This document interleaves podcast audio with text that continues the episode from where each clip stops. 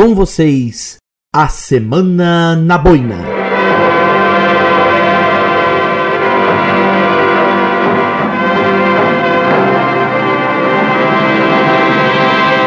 Do jeito que isso aqui demora para sair o próximo episódio, isso aqui devia ser chamado mês na boina.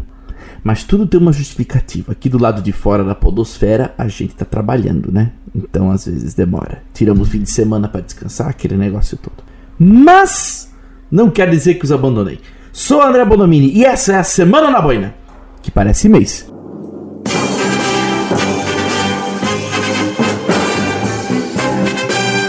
Quanto barulho que se faz para mostrar-se valente e conquistar mais glutões, não é? Todo mundo fala nela, então vamos falar também nós da pitaia? Criança que é criança não deixa de se sujar. E isso faz uma falta danada hoje em dia.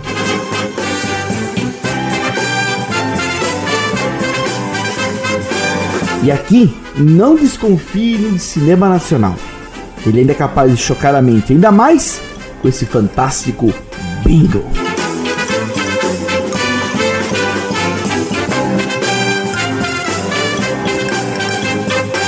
Esta é a Semana da Boina, que mais parece mês. Vamos às observações.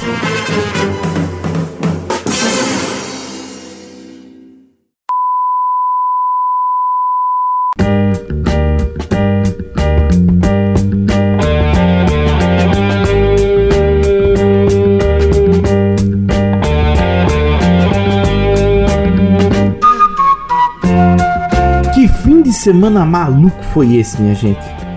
Foi de um plantão daqueles bons do portal. Pegado, corrido, puxado, entre morte na rodovia e o exemplo melhor de como ser um pária em busca de marketing, ainda consegui-lo ridiculamente. Não me cabe dizer o nome da lanchonete nem do empresário, já amplamente divulgados anteriormente, mas o peitaço desnecessário diante do decreto estadual é a prova. Não se respeita leis no Brasil, sobretudo quando há dinheiro, lucro ou algo desse tipo em jogo. Começou na sexta com o desafio, Avançou pelo sábado à noite, como disse me disse entre ele, os colegas protestantes e a polícia, no seu trabalho fiscalizador, é claro, e terminou no domingo com um novo peitaço e uma daquelas mensagens bem indiretas da PM diante da lanchonete enegrecida pelo fechamento. O desafio virou a arma maior de muitos empresários que, mesmo que contem com a possibilidade de inovar e rever novos conceitos para fazer possível na crise, preferem cravar os pés na mesma política partindo para a busca da atenção, a transgressão e o marketing negativista como forma de dizer que está certo, que é o primeiro das normativas, por mais falhas que elas sejam. Hang sabe o que é isso e tantos outros, e fôssemos nós um país sério, bem provável que iniciativas como essas não teriam espaço na consciência dos consumidores. Mas estamos no Brasil, onde a fome de comida e compra valem muito mais do que a consciência de que confrontar transgredir e fazer valer na marra em meio à crise. Enquanto isso, fica-se no aguardo do próximo peitaço. Leis não se obedecem no país, e delas desdenha-se em nome de um punhado de reais.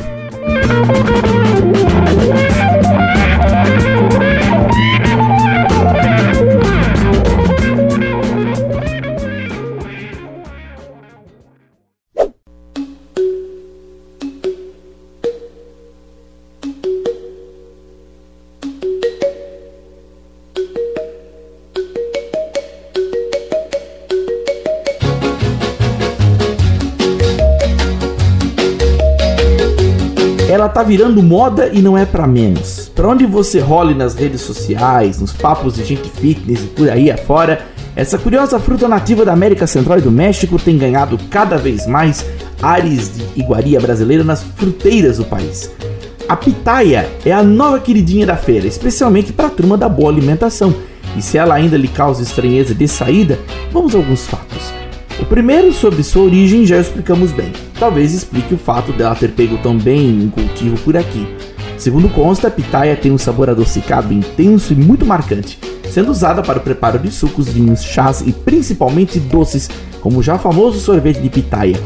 Seu valor de mercado e popularidade é resultado de uma procura cada vez maior, aliada ao fato de ainda ser vista como exótica, até mesmo pela sua forma original, parecendo vagamente uma alcachofra rosada.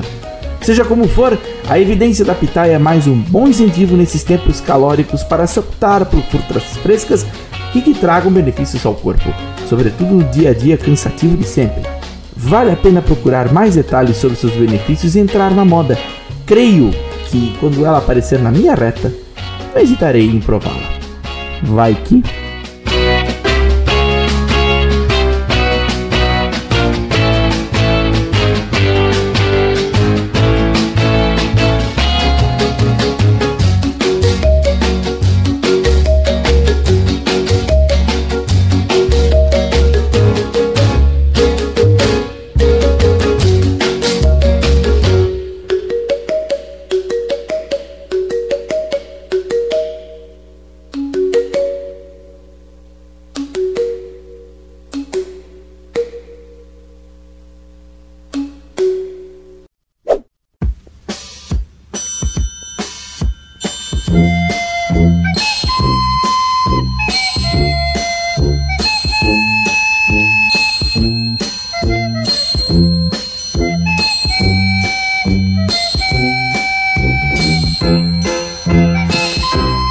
Você era criança, você já se sujou?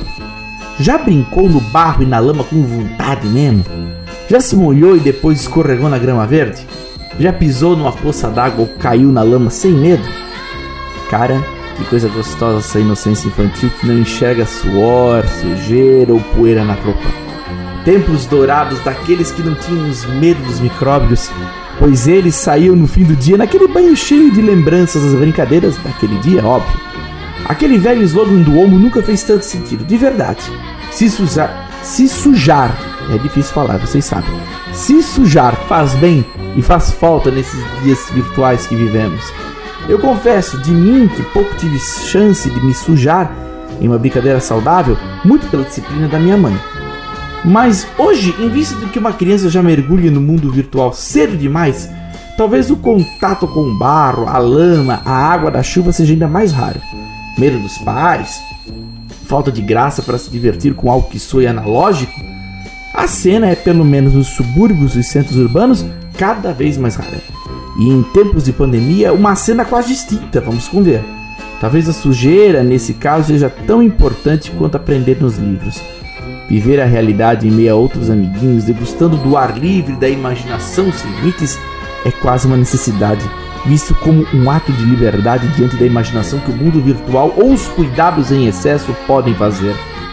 Se sujar ainda faz bem, e como faz? Suor não mata, mas sacramenta histórias de uma inocência perdida.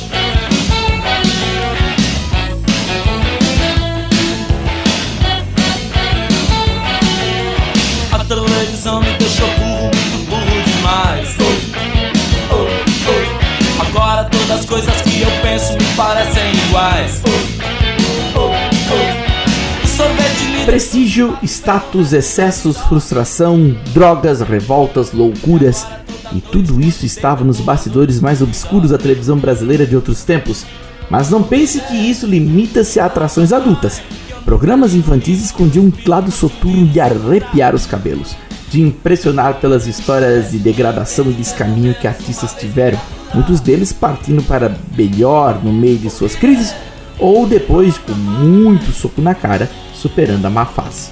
Quando botei o olho em Bingo, o Rei das Manhãs, tive exatamente essa sensação, aquela incômoda do que o status de sucesso bomba podem fazer para um ator que, na busca pelo estrelato, viu na fantasia de um palhaço a fama de dar uma bofetada daquelas, para o bem e para o mal. Inspirado na história de Arlindo Barreto, um dos intérpretes do Bozo na TV, o filme fala de Bingo, brilhantemente personificado pelo Vladimir Brista, que vive em essa gangorra intensa da doçura do palhaço aos excessos de uma celebridade perdida em si. É chocante entre seus momentos hilários a transgressão, os descaminhos, a degradação constante e não de uma imagem perdida atrás da máscara de um palhaço. Quem disse que filme nacional não presta, já faz tempo que deve rever seus conceitos. Bingo é pancada dos obscuros da TV do oitentista no Brasil. O choque, o excesso, uma história daquelas. Vale mesmo, sem tirar nem pôr.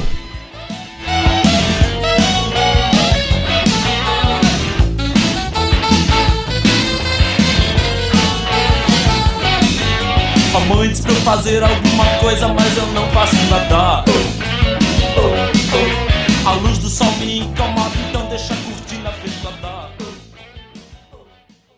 Antes que a gente se vá aqui, um dedo poético para encerrar bem a semana na boina. Vamos lá. Onde você estiver, não esqueça de se cuidar.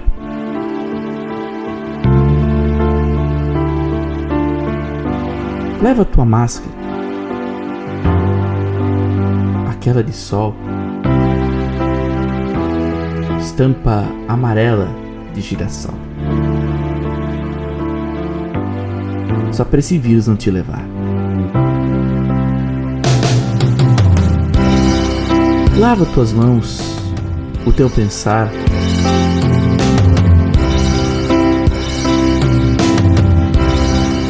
Tu não é tudo. Não vou chorar. Se maldizer-me diante do sol, não esqueça a máscara de girassol.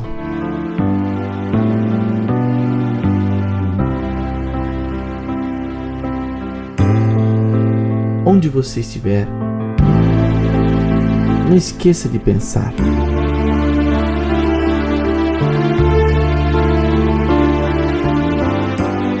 Tira tua máscara. Aquela que o mal, impregnado pelo mundo teu,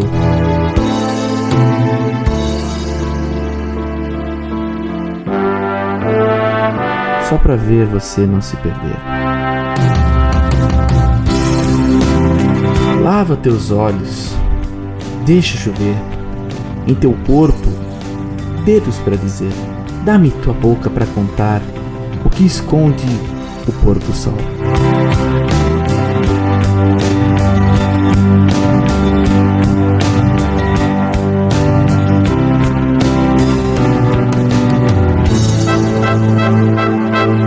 Você estiver, não esqueça de chorar. Rasga tua máscara, faz oração, peça em prece para eu chegar, só segurando o girassol.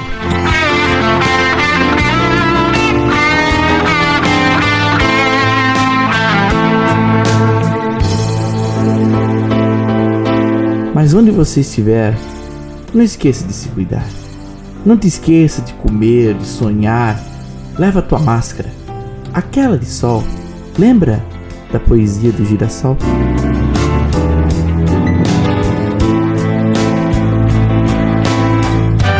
Um dia, deixa eu te levar.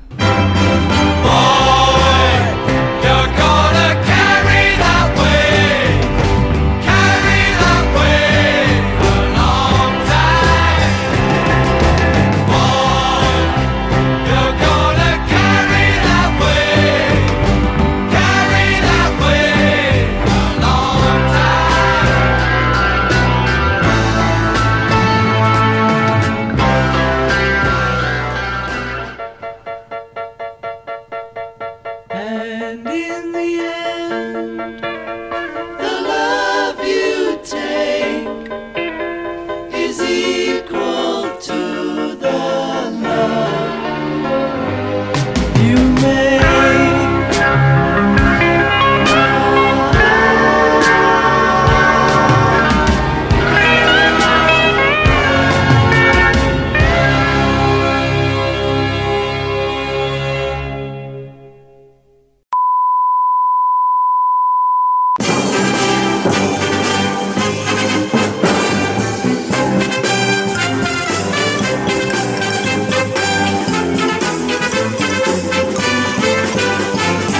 Esta foi a Semana na Boina. Nova edição na próxima semana. Siga a Boina nas redes sociais, facebook.com.br blogaboina e arroba blogaboina no Instagram. Um girassol para você, forte abraço e até breve.